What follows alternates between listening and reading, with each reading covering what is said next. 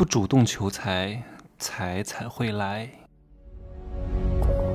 没有事实，没有真相，只有认知，而认知才是无限接近真相背后的真相的唯一路径。Hello，大家好，我是真奇学长哈。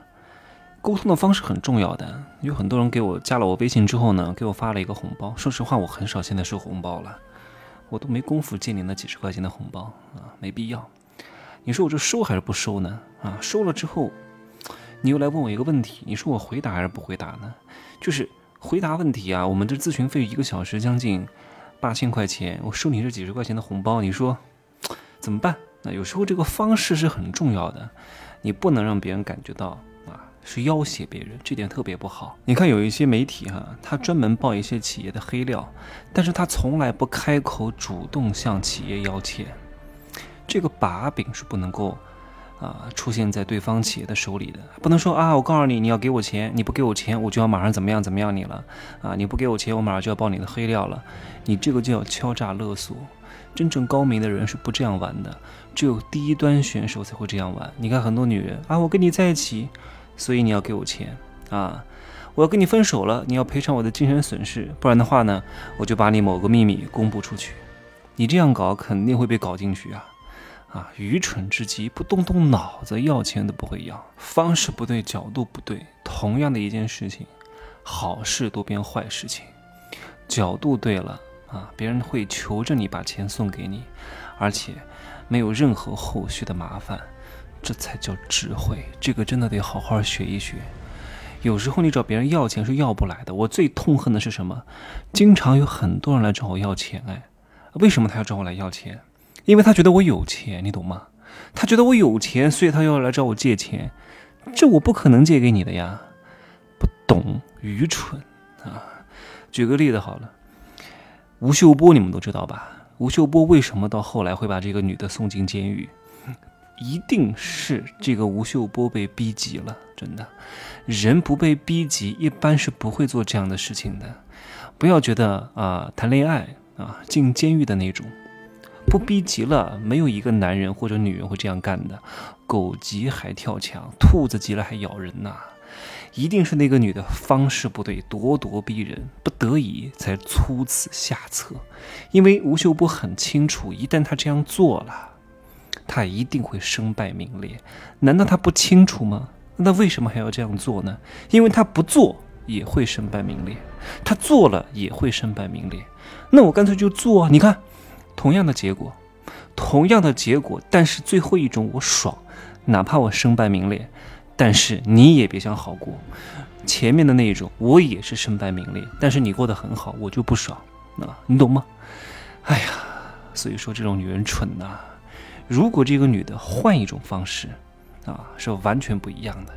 我举个例子好了，如果这个女的讲，这个女的姓陈哈，她讲，我陪你七年啊，然后你现在要跟我分手，啊，我一个女的现在这么宝贵的青春年华都没了，哎呀，要哭啊，要哭啊，不能威胁啊，男人是不能威胁的，你不能觉得你把握住了男人的把柄就可以威胁他，人最痛恨被威胁。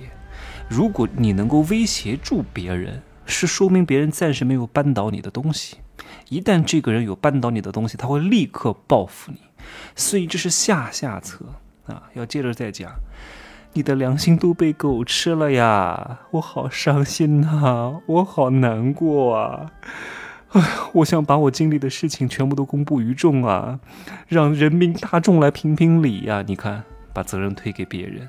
啊！我不想公布，但是我太难受了，我必须要公布，不然的话，我的委屈谁来安抚啊？你懂吗？把这种责任推到外界，借他人之力来打压对方。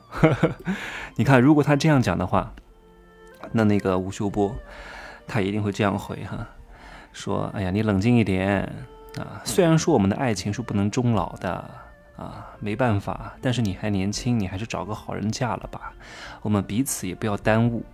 然后这个陈女士又讲：“哎呀，你表面上一表正经，啊，然后变成了一个国民大叔的一个很好的人设，实际上呢是家里红旗不倒，外面彩旗飘飘。我就是想让社会看看真实的你，我不想让善良的人们再一次被你欺骗。你看，他完全没有讲自己，他是在讲别人，你懂吗？他是在为广大的劳苦大众在考虑，为他的受众考虑啊，这是完全不一样的视角啊。这个时候，那个吴秀波一定会讲。小陈呐，啊，看在我们曾经相爱过的份上，你就不要曝光好不好？求求你了，七年哎，你为我付出了不少，那我给你点补偿吧。你看一百万行不行？这个事情是谁提出来的？这个事情不是小陈提出来的，不是小陈说我现在要跟你分手，如果你不给我一百万，我就要把你的事儿报出去。就是不一样的，把责任推给对方。这个钱是吴秀波自己讲出来的，就是完全不一样的，真的完全不一样啊！然后这个时候小陈在讲啊，我不是图你的钱呐，我是喜欢你才跟你在一起的呀。你现在跟我分手，我的事业也没了，人也老了，你让我怎么办啊？我现在很伤心呐。你看嫂子也被你蒙在鼓里面，就对她不公平啊！我有权利让大家知道啊啊！你看吴先生这个时候又讲啊，那你就不要闹。啊，这个事情不能让公众知道啊！我的形象毁了以后怎么挣钱？如果你嫂子也知道了，不是要跟我离婚吗？哎呀，你就不要讲了吧！啊，那个陈女士又讲，看来你还是看重钱呐，这一点我跟你是不一样的。你看，道德制高点这一招玩的太漂亮了。然后吴先生又讲，好，一百万不行，那一千万行不行？一千万可以让你衣食无忧啊，可以让你过自己想要的生活啊。然后你虽然离开了我，但是你可以遇到更好的人呐。陈女士继续不要，哎呀，还哭诉着，表面上说不要不要不要不要不要不要不要不要停。陈女士，最后一招啊，你就是这么看我的吗？我不是你想象的这种人，我才不稀罕你这点臭钱。表面上是拒绝，其实的潜台词是什么？是还不够，你懂吗？是还不够啊！吴先生这个时候又要加价了。那这样吧，那你肯定还觉得少，那我再加点钱，四千万多了，真的没有了啊！你看这个钱是不是水涨船高？但是陈女士自始至终开口讲过钱吗？她反而讲的是不要钱。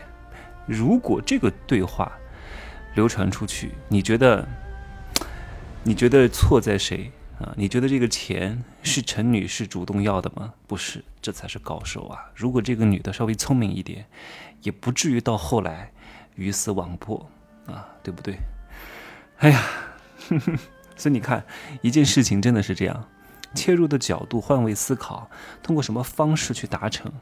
达到的效果是完全不一样的，同样的目的是一样啊，结果也是你想要的那个样子，但是此结果非彼结果，你想要达成这个目的，结果却是另外一个结果，因为你没有用正确的方式和方法，所以各位好好学一学啊，商业之道、人性之道、沟通之道啊，这很讲究的，这个世界是一个多重的因果联系的，好吧？今儿呢就说这么多。不早了哈，可以加我的微信“真奇学长”的拼手字母加一二三零，备注喜马拉雅。没有买《商业世界罗生门》的，抓紧时间，七月二十五号会恢复原价二二七七啊，盲盒已经全部抢完了，现在是一六七七，好吧。作为小白进入商业世界的第一课，必听，再见。